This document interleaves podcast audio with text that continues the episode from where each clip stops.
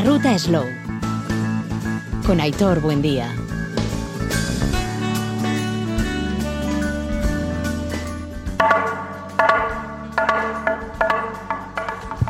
Gure Sagardo, Sagardo Berria.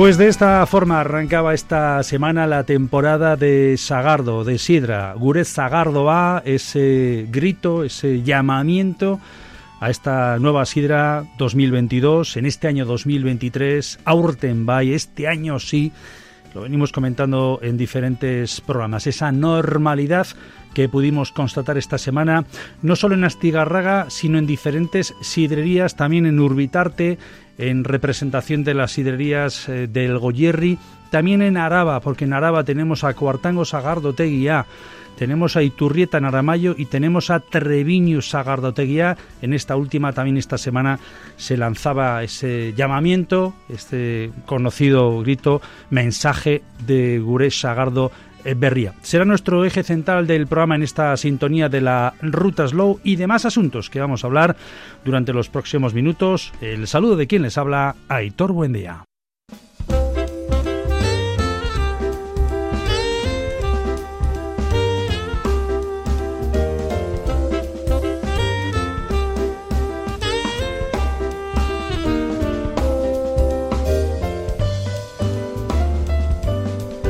Lo dicho, arrancamos y entramos en materia. Un programa, el de este fin de semana. Recuerden que estamos todos los sábados 5 de la tarde en Radio Vitoria, domingos 1 de la tarde en Radio Euskadi. Un programa que más allá de la sidra, más allá de la apertura de también de la DEO Guetaria Cochaconiña la próxima semana y de otras noticias que tenemos, hay una que vamos a adelantar en primicia informativa aquí, en esta casa, en Radio Vitoria, Radio Euskadi y en concreto en este programa de la ruta Slow. Y llega de la mano de José Ignacio Junguitu, nuestro colaborador de lujo, Jungi, en este espacio Vinos con Jungi que tenemos en la ruta Slow. Jungi, Arrachaldeo, muy buenas tardes. buenas tardes. Bueno, no- nos traes una buena noticia que en los próximos minutos vamos a adelantar, pero que si tuviésemos que sintetizarla o resumirla sin entrar en más detalles todavía, es todo un espaldarazo económico para la comarca de Rioja Alavesa y en concreto para la Bastida. Exactamente, y para el proyecto cooperativista de allá, que es importantísimo y que, y que tiene toda la solución de, de un problema que tenía bastante importante. Tiene que ver con la cooperativa, ¿no? Exactamente, con la propia cooperativa y con la deuda que, que tenían desde hace ya bastantes años. Vale, solución eh, que va a ser beneficiosa para la propia cooperativa. Y para la comarca, lógicamente, porque al final el proyecto enológicamente está muy consolidado y lo están haciendo muy bien y lo hemos hablado muchas veces que, que tiene todo el sentido. Además, que sea una cooperativa yo creo que, que es también algo especial. Y bueno, pues con esto, eh, con esto lo que hace es tener un futuro totalmente esperanzador. Y no llega a cualquiera. No llega a cualquier empresa, entidad dedicada a otros menesteres, que- sino que es una dedicada al mundo del vino. Y de, además eh, entra, entra además de manera muy importante, una, una bodega muy importante de la denominación de origen que, que lógicamente de esta manera se, se implanta también en Rioja Alavesa. ¿Qué bodega es? En un instante la vamos a comentar.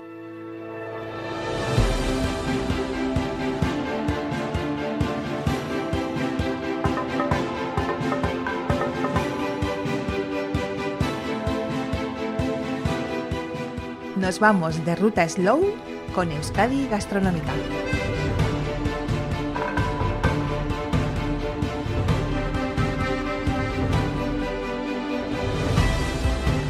Nos tenemos que ir de ruta slow por nuestras sagardoteguis. Estuvimos en Astigarraga, hemos estado en Uribitarte, hemos estado en Araba. Nuestra primera parada va a ser en, en este caso en las ideas que nos llevan hasta el Goyerri. Este año y por novena vez eh, en esta comarca se organizaba la apertura de la temporada de las sidrerías pertenecientes a Goitur, que es eh, la agencia, la entidad que desarrolla todos los eventos en clave de turismo y de gastronomía en esta preciosa zona que tenemos en territorio guipuzcoano, en Euskadi. Poblaciones del Goyerri y alrededores. Y sidrerías que tenemos, cinco en total. Olagui de Alzaga, Urbitarte de Ataun, Begristain de Legorreta, Chimista de Ordicia y Ollarte de Cerain. De estas cinco sidrerías, todas son productoras, Todas ellas distribuyen sus sidras tanto en Euskal Herria como en el resto del estado. Y hay que citar además también a la sidrería Ollarte de Zerain y su sidra espumosa Ama y la sidra ecológica Marquesa, junto con la sidra de hielo y la sidrería Urbitarte de Ataun. Elabora además sidras de crianza, Saarte y Gentil en Lurra. De la misma manera, todas las sidrerías además pertenecen a la denominación origen Euskal Sagardua.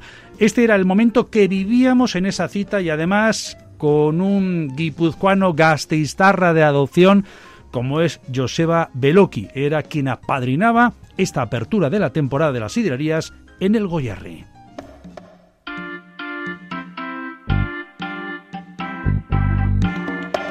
Eh, ya están llamando y empezando desde Cataluña y desde Castilla y León, pues eh, las fechas de algunas sidrerías, cuándo se abre y qué más se puede hacer el fin de semana y dónde pueden dormir, pues siempre es el de casa que solemos andar más cojo, ¿no?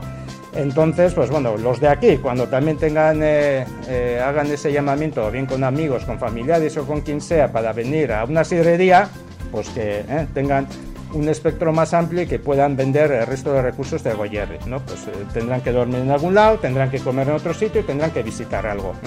Entonces, pues que no se nos olvide que además de que la sidrería en sí ya es un producto turístico eh, amplio en el Goyerri. Y el motivo de que esté Joseba aquí, Joseba Beloki, eh, no hace falta presentar, ya lo sabéis, de, le conocéis de sobra. Eh, bueno, aparte de Goyerritara, gracias a él, eh, pasa el tour eh, por el Goyerri. Para mí es un, placer, un gran placer estar hoy aquí, sobre todo porque mi, mi Aitón era de aquí, de, de San Gregorio, y, aquí había estado en varias ocasiones, eh, un par de veces con, con amigos y, y, conocía el sitio. ¿no? Yo creo que era bueno, eh, cuando, cuando os pusisteis en contacto conmigo, yo creo que independientemente del tour y demás, también era un tema emocional por, por tener todo lo que tengo aquí alrededor y, sobre todo porque esta, esta fiesta de, presentación, pues, pues aquí le bromeaba. cuando comentamos de si iba a haber, ¿no? Para, para julio, si iba a haber ya o no iba a haber sidra, porque yo creo que es el momento de, de, reivindicar lo que tenemos, ¿no? Y de sacar a flote pues todo lo que tenemos, ¿no? En nuestro caso, pues tanto la sidra como el queso y demás, todo lo que hay alrededor. Comentaba también que me gustaba mucho, o me gusta mucho la idea de que alguien de fuera, un referente de fuera, alguien que tenga voz y eh, en ese sentido, como puede ser el caso de, de, de Perico, haga pues esa parte no tan, tan importante porque cuando, cuando alguien preguntaba y eso, ¿y qué, tiene, qué va a pasar ¿no? cuando el tour salga de Euskadi?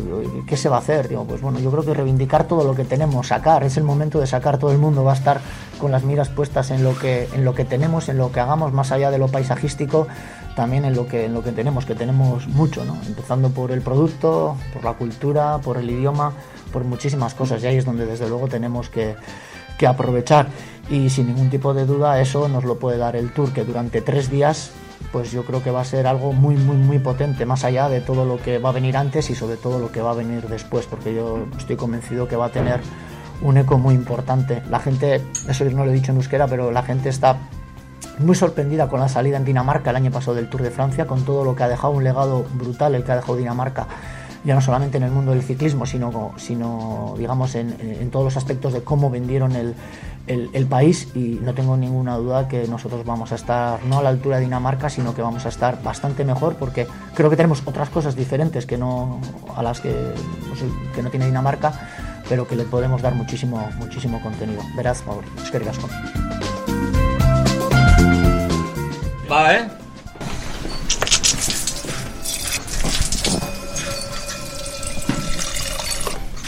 Goyerrico Sagardoa. Choch ha sido una campaña muy corta, no hemos podido tener la manzana que, queríamos, hemos tenido que suministrarnos de manzana de fuera y esa manzana tampoco nos ha venido como queríamos. Entonces hemos hecho una, una sidra, eh, nos hemos hecho, no, nos ha salido una sidra muy alcohólica, muy, con mucho color, mucho tanino y ya veréis cómo es muy aromática también.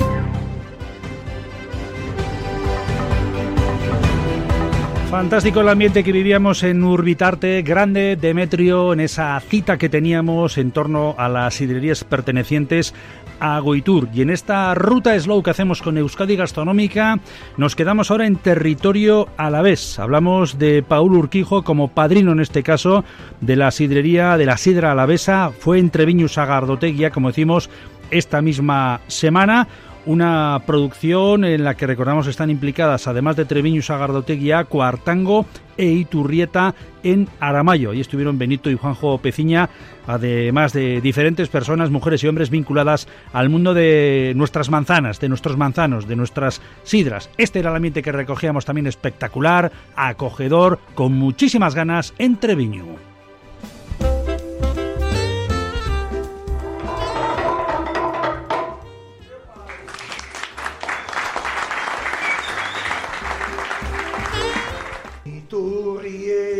Eta eta kuartango trebinu ez da biltzanagi urtero urtero bidea eginez arabar zagardoari. Hau da, arabako zagardo berria.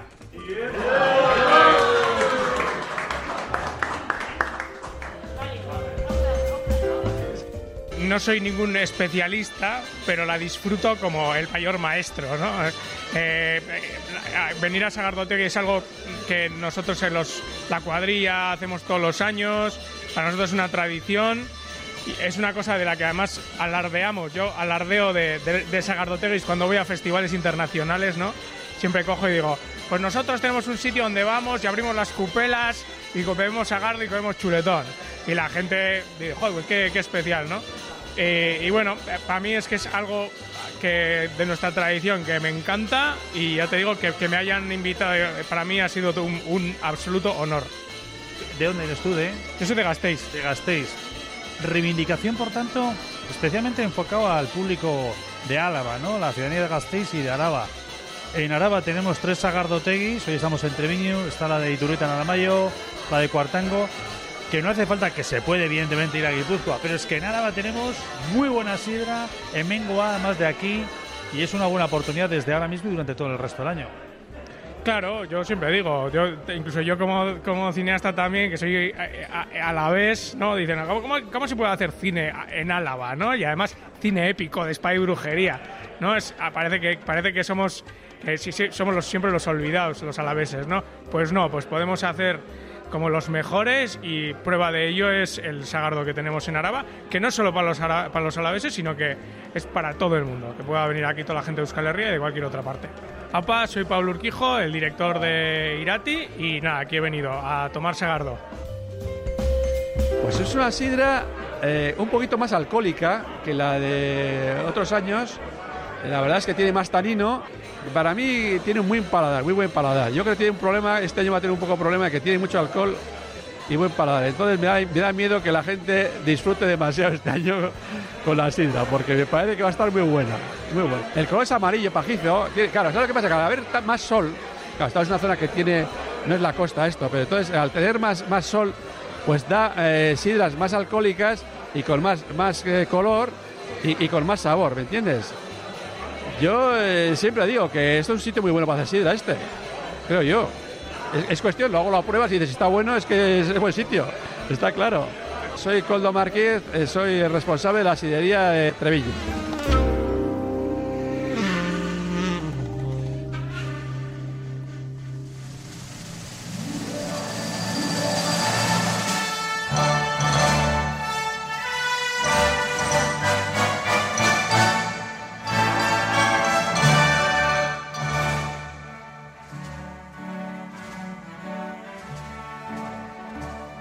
Bueno, quien más que menos ya tiene que estar calentándose, eh, preparándose para la gran cita que tenemos la semana que viene. Tenemos de todo. Tenemos Fitur en Madrid, que estaremos allí con la ruta Slow. Y tenemos, como no, esa cita, la víspera, el día 19 por la noche a las 12. Eh, estaremos muy pendientes de Donosti, también de, de Azpeitia, de otros eh, lugares donde se celebra ese día tan especial que lo vamos a seguir naturalmente a través de, esta casa, del grupo EITV.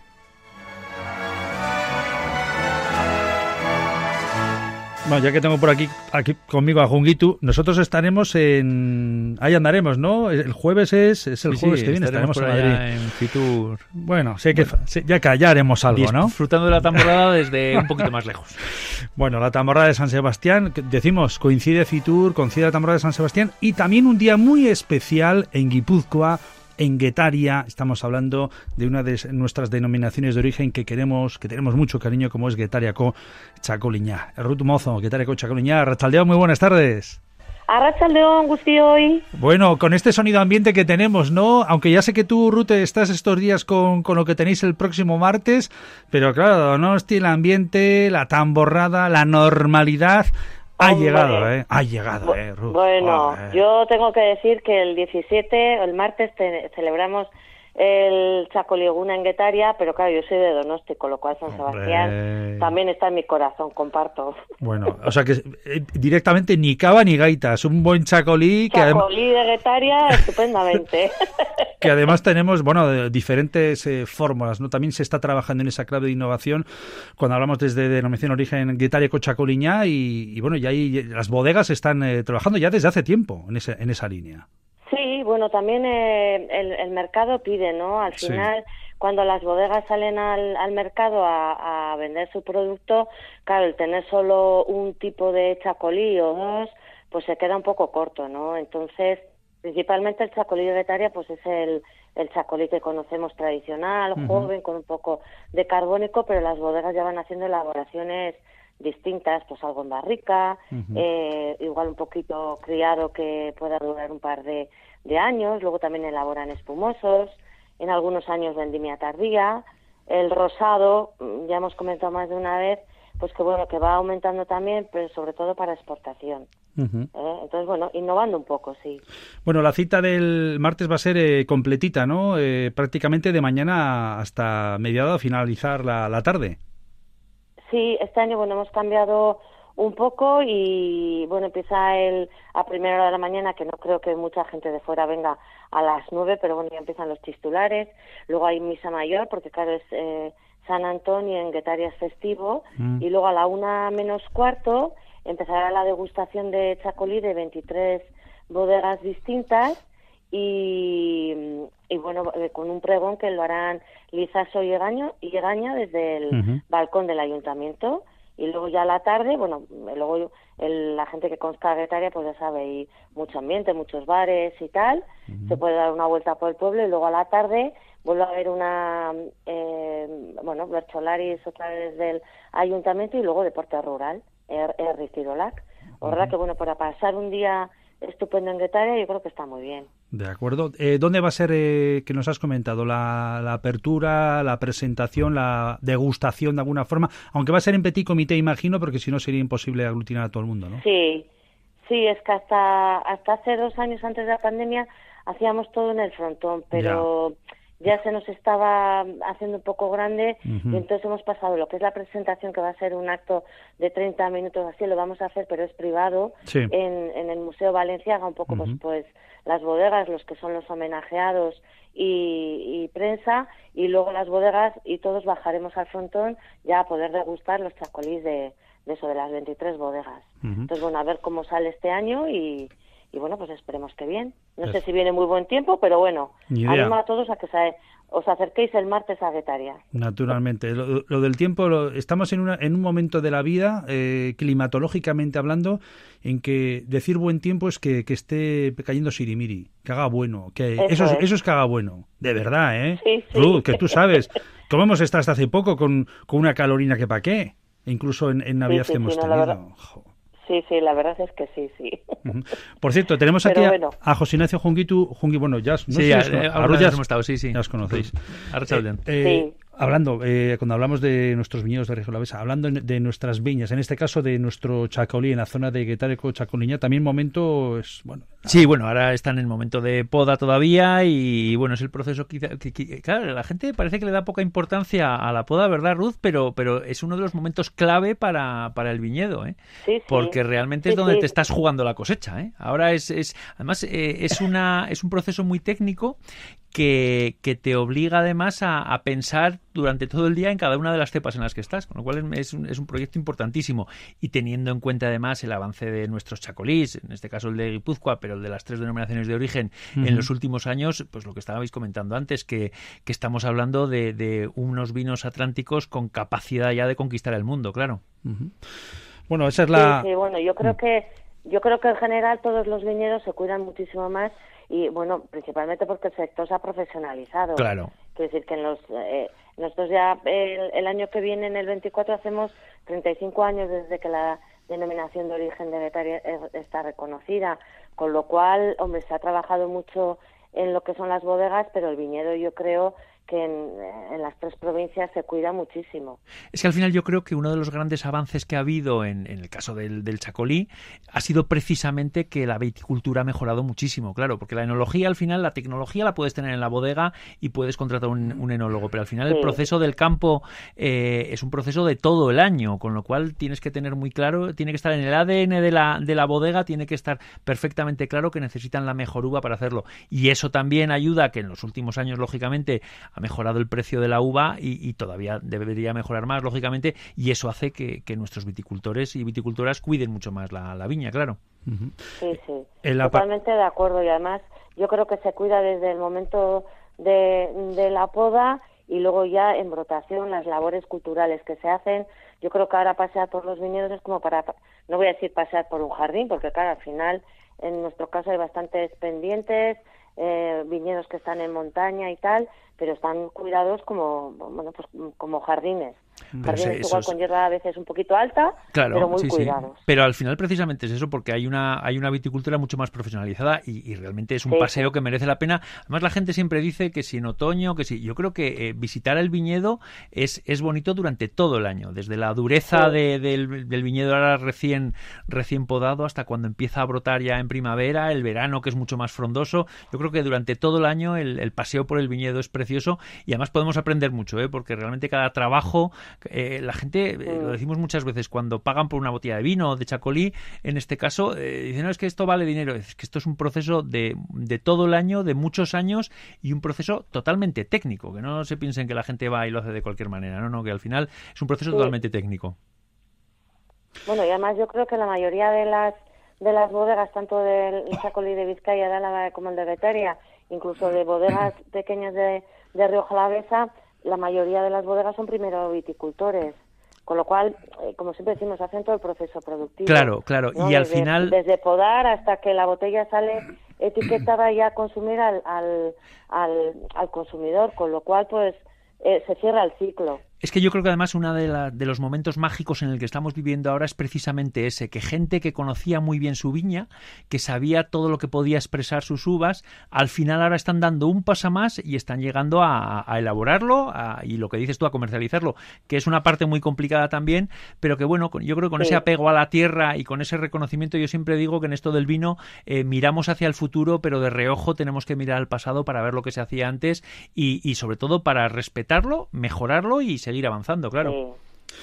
Pues sí, va a ser. Sin perder lo que uh -huh. se ha hecho y, y, lo que dices, mirando hacia adelante y pues a intentar mejorar en todo lo que se pueda, ¿de acuerdo? Y yo creo que el Chacolí además lo ha conseguido en los últimos años de manera, yo suelo decir que, uh -huh. que es la, la, mejor expresión de la colaboración público-privada que puede haber, ¿eh? porque un uh -huh. producto que, que, que, había muy poquito, que daba muy poquito ya y de manera testimonial y a nivel local, y hoy en día es, está en, en, muchísimos mercados y además con una calidad, bueno, que, que uh -huh. absolutamente reconocible. Yo creo que antes muchos bebíamos Chacolí porque era de aquí y ahora bebemos Chacolí porque es un grandísimo vino, en la mayoría de las veces blanco, que podemos consumir en cualquier parte. Y es un orgullo marcharte fuera de aquí y pedir una botella de chacolí que la gente alucine de lo que hay dentro.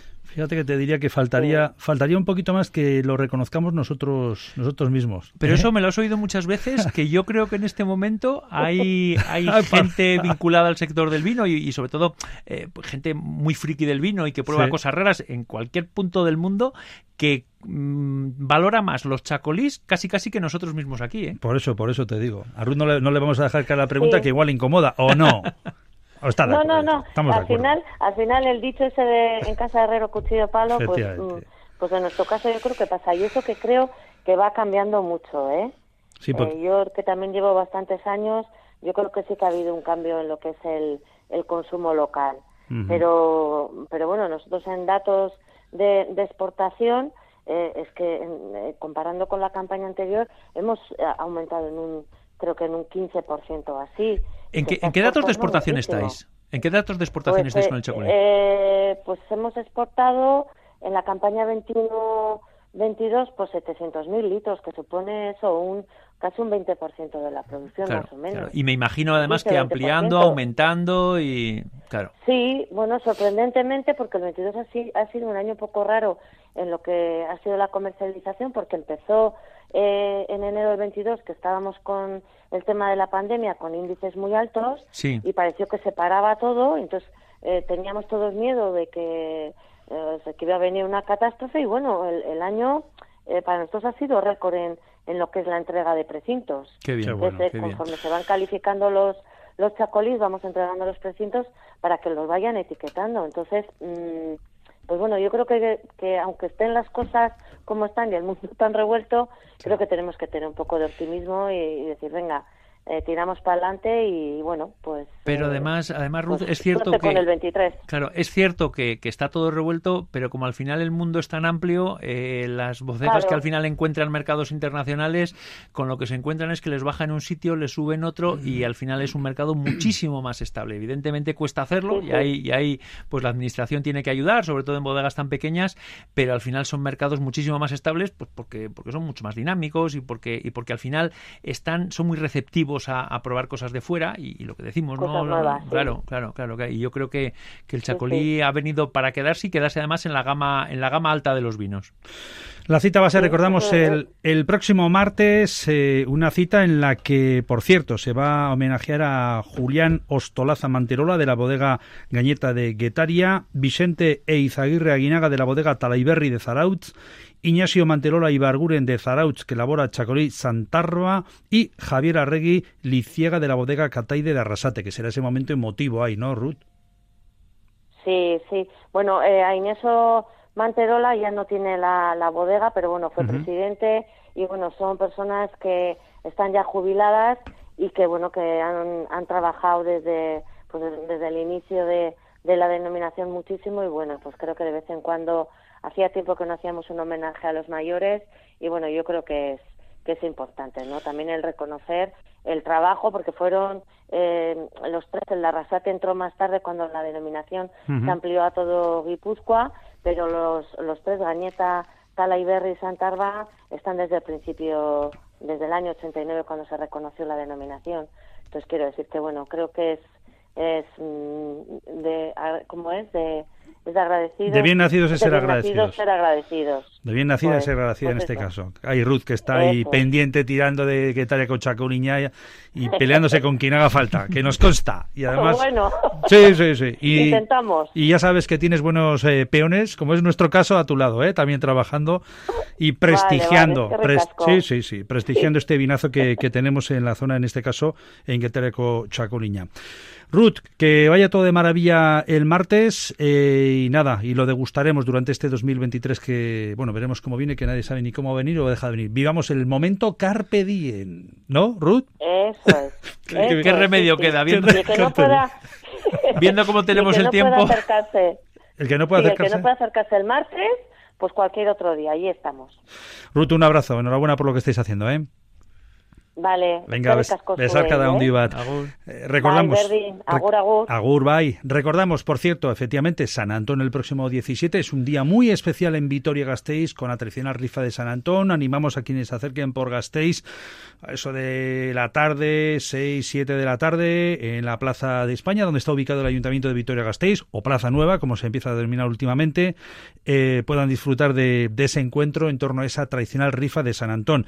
Y por cierto, también noticia importante, ya que arrancábamos también con el tema de eh, la marcha, o en este caso el día de San Sebastián, eh, no está de más recordar eh, que hace ya un tiempo, hace, una, hace un año aproximadamente, dábamos cuenta de esa noticia por la cual animábamos de alguna forma a la hostelería a la no compra que ya es bastante heavy por mi parte, lo reconozco, a la no compra de angulas.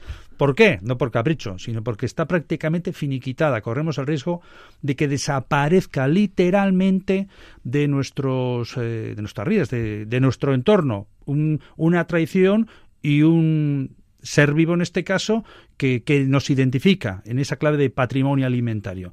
Pues bien, este año, como bien sabemos, a través de, la Unión Europea, ya desde este mes de enero se decreta esa prohibición y además nos llevaba una noticia esta semana, en los últimos días, que ha habido respuesta de gobierno vasco al recurso de reposición a las licencias de pesca de angula que eh, promulgó Mutriku Natur Taldea y ha sido favorable. Viene de alguna forma a constatar que los estudios ecológicos que habían presentado este colectivo son eran, son certeros, son veraces y que por lo tanto no es un tema de tonterías de quítate cuatro angulas, sino que nos estamos cargando literalmente eh, alimentos o productos o seres vivos, como decimos, como es el caso de, la angula, eh, de la anguila en origen y de la angula en nuestro entorno más cercano. Estas son precisamente las palabras de Rafa Pérez Beristain al respecto. Yo creo que es la primera vez que nos dan la razón en todo. O sea, eh, estamos un poco sorprendidos, pero no es su costumbre. Pero bueno, eh, nos han dado la razón diciendo de que el reparto de licencias no ha sido equitativo, que se ha hecho de una manera clientelar.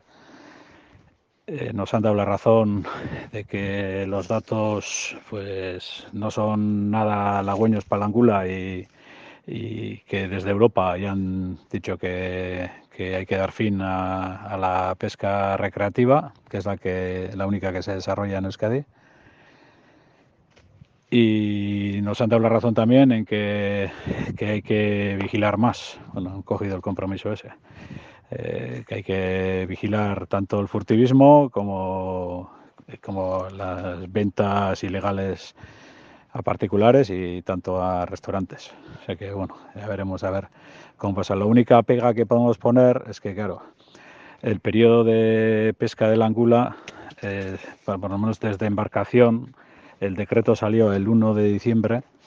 El de embarcación es el, el que más pesca, vamos a decir, el más destructivo porque pesca mucha cantidad. Y salió el decreto el 30 de diciembre, nosotros metimos el recurso el 1 de diciembre y nos han respondido el 30 de diciembre, o sea, el último día de plazo. Y claro, el periodo de pesca de la angula desde embarcación es hasta el 7 de enero, o sea que, les han quitado una semana nada más. Hacía años que les ponían, pues creo que era unos días clave, porque como la angula se pesca cuando no hay luna, pues creo que era tres días antes de, de, la luna nueva y tres días después. Tenía que elegir, no sé si pr primero un año fue diez días, luego el siguiente año les dejaron hacer eh, dos partes, este año les han dejado bastantes más días y, y sí, tenemos constancia de que han pescado bastante. Y bueno, es el último año, pero bueno, les han dejado les han dejado todo lo que han querido y más.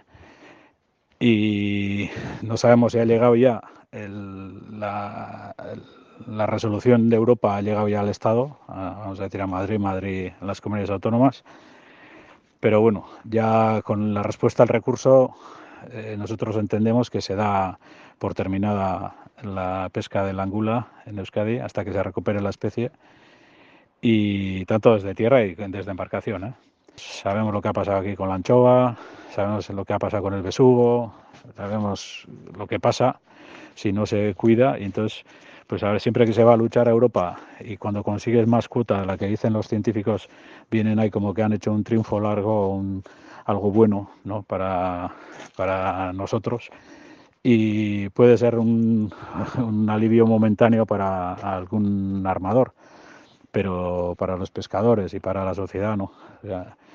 Si no recuperamos a tiempo, luego cuesta muchísimo más recuperar las especies.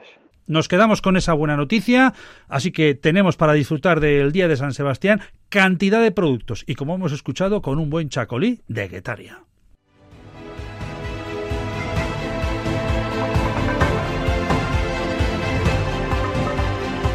Más información.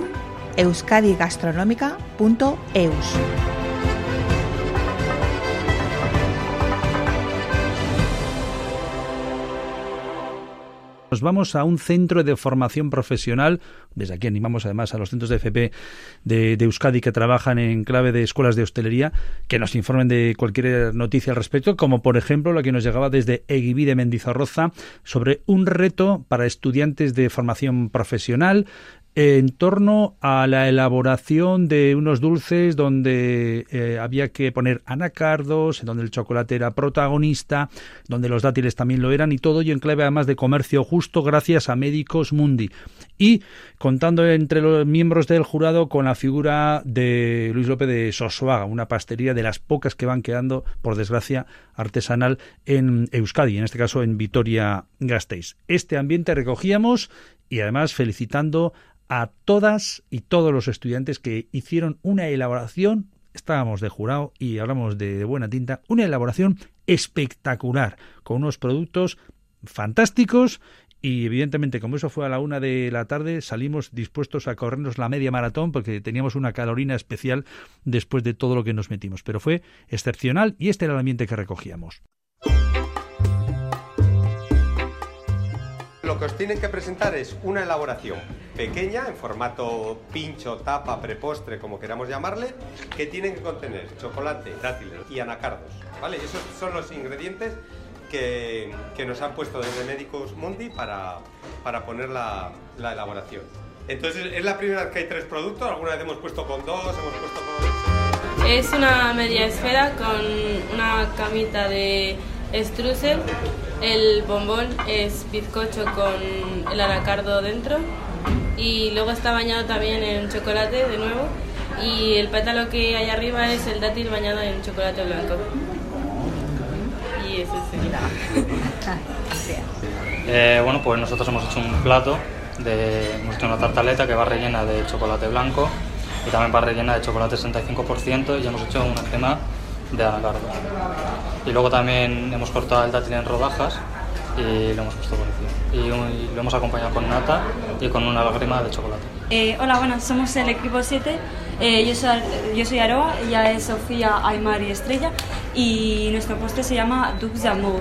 Eh, son dos profiteroles de chocolate rellenos de dos distintas cremas. Uno una crema de praline de anacardos y otro de una crema de dátiles, con un eh, bañados en chocolate y con un poco de chocolate blanco rallado. Pues muy buenas, aquí se lo habéis puesto difícil al, al jurado, ¿no? Primero, eh, agradeceros a vosotros por el trabajo que habéis de, desarrollado, ¿no? Tampoco ha sido excesivo tiempo, ¿no? Dos días, pero bueno, yo creo que os ha dado tiempo que en el caso de los de segundo ya lo sabían desde, desde antes de Navidades qué productos iban a ser, entonces le podían ir dando, dando, una, dando una vuelta y en el caso de los de primero, pues os, os enterasteis ayer, ¿no? Entonces, eso, primero eh, agradeceros y felicitaros por vuestro, por vuestro trabajo a todos los, a los siete grupos. Por otro lado, felicitar también al jurado por su buena predisposición también a venir a probar vuestras elaboraciones, ¿no? A Hitor Buendía, José Luis Hurtaran, Luis Osoaga, a Maraya de Médicos Mundi, a, y a Miquel, y, que ya le conocéis, y a María, que se ha incorporado hoy, pues, pues también, ¿no? Yo creo que, bueno, que está bien que el jurado también sea tan variado, porque al final hay distintos puntos de vista, más o menos profesionales, pero yo creo que se reúnen un poco todos los, todos los, todos los gustos. No sé si el jurado quiere decir algo o quiere añadir algo al trabajo que han hecho los alumnos y lo que os ha parecido. Este año me acuerdo ahora, en el año 73, fui a Vigo a la primera escuela de pastelería que hizo el gremio de pasteleros de, de Vigo y allí pues nos encontramos 12 jóvenes como vosotros y todos han sido unos grandes profesionales. Algunos han quedado por el camino, pero otros son de, de nombre, ¿no? Y la pastelería es muy bonita, es un poco droga. Pero como a mí me decía, como a nosotros nos decía el profesor que era catalán y había andado mucho el mundo, lo importante de la pastelería es hacerlo con cariño. Y cuando haces un dulce, disfrutas cuando el cliente disfruta. Y vosotros tenéis una cosa muy fácil que en este mundo, en estos momentos, no hay. Que con un dulce podéis hacer que la gente se sonría y sea feliz. Y eso es el mejor dinero del mundo. Hoy os animo, porque no hay muchos profesionales, tampoco es verdad que no hay muchas pastelerías, pero sí que hace falta que cuando salgáis de aquí no os quedéis, bueno, con el ordenador y el, y el, y el, y el teléfono tiqui tiqui taca, ¿eh? coger, ir a la pastelería, aprender, leer y moveros de un sitio a otro, porque siempre se aprende. Yo estoy jubilado, pero todos los días aprendo. ¿Y sabéis lo que me han regalado a mí ahora por Reyes? Pues un libro que han sacado de pastelería, ¿para qué quiero yo? Pero, pero prefiero leer eso que lo que hay que leer el mundo. Os felicito porque habéis hecho labores muy importantes y os habéis presentado. Pero lo más importante, lo digo, en esta vida es sonreír, ser feliz y ser amigos de los demás. Nada más. Muy bien.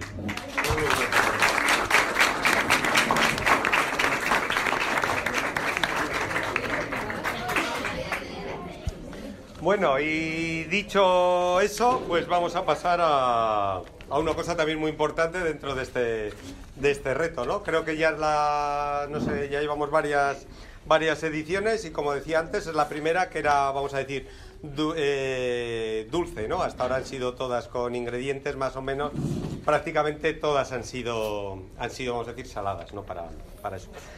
Vale, pues después de la deliberación vamos a ir pasando del tercer al...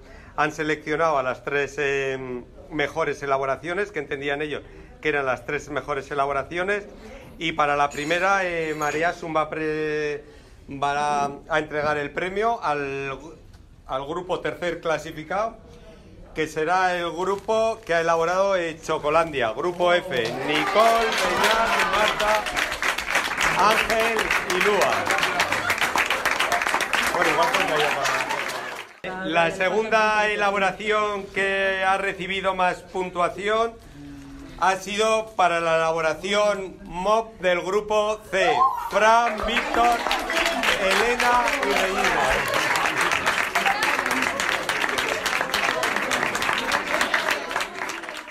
Bueno, y, y Luis eh, Sosoaga va a, entrar, va a entregar el, el premio pues a los primeros... eh, No sé si va a poder. le tendréis que ayudar a los primeros clasificados y el, y el jurado ha entendido que la elaboración que más les ha gustado de las siete que han probado es para, me vais a permitir que no esto, porque como es en francés, para el grupo G, para el bocado de amor del grupo eh, G. Estrella, Aroa, Sofía y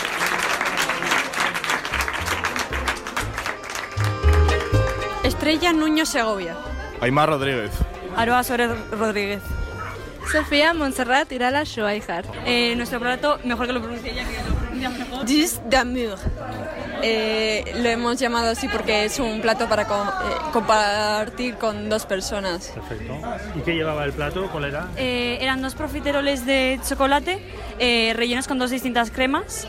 Eh, una era con un praline de anacardos y otra con una crema de, de dátiles. Y estaban los eh, profiteroles, estaban los profiteroles eh, bañados en chocolate y, y con más chocolate blanco rallado.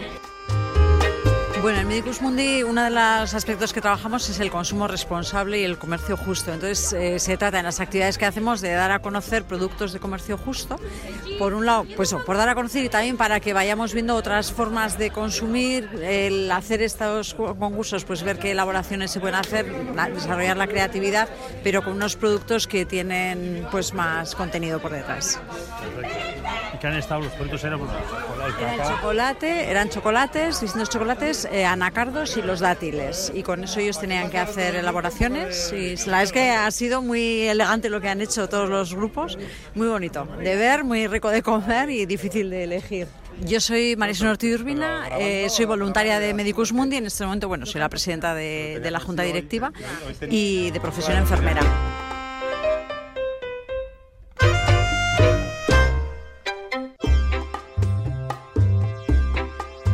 Entramos ya en la recta final del programa, lo prometido es deuda, lo comentábamos de inicio, esa noticia que adelantamos en primicia en este programa de la ruta Slow, de la mano de nuestro colaborador, eh, José Ignacio Junguitu. Jungi, si hay alguien que está al tanto de todo lo que se cuece en el mundo del vino, es Jungi. Y en Rioja Alavesa, y en Rioja Alta, y en Rioja Baja Oriental, apaga y vámonos.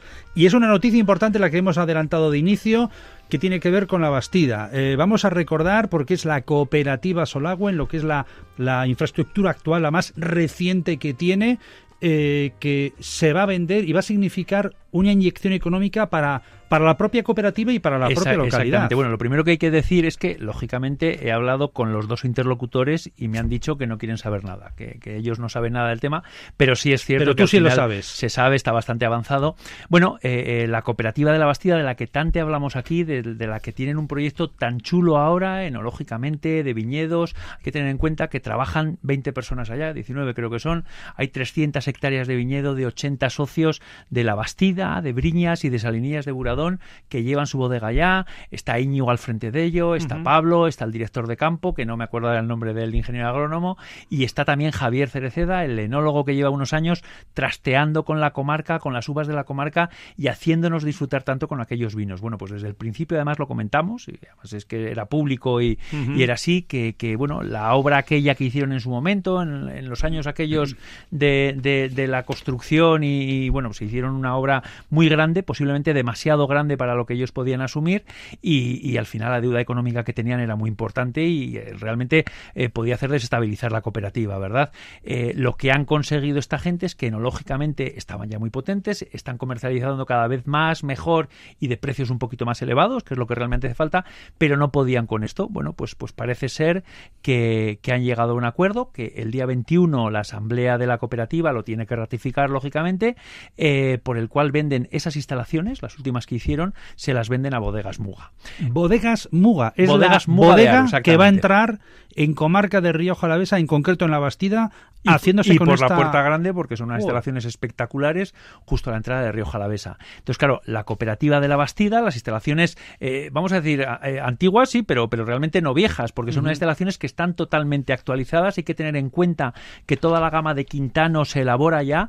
Y es más, eh, yo conozco las instalaciones nuevas de, la, de la nueva cooperativa y las antiguas, las de siempre, y al final realmente para el sentido que le están dando a la bodega, eh, yo creo que es mucho más apropiado la instalación antigua, porque son depósitos más pequeños, porque pueden trabajar mejor, por capacidad les sobra, hay que tener en cuenta que la cooperativa yo creo que está por los 2 millones de litros o de kilos, perdón, o algo menos, y la capacidad de estas instalaciones son de cerca de 3, incluso se ha llegado a elaborar muchísimo más, ¿no?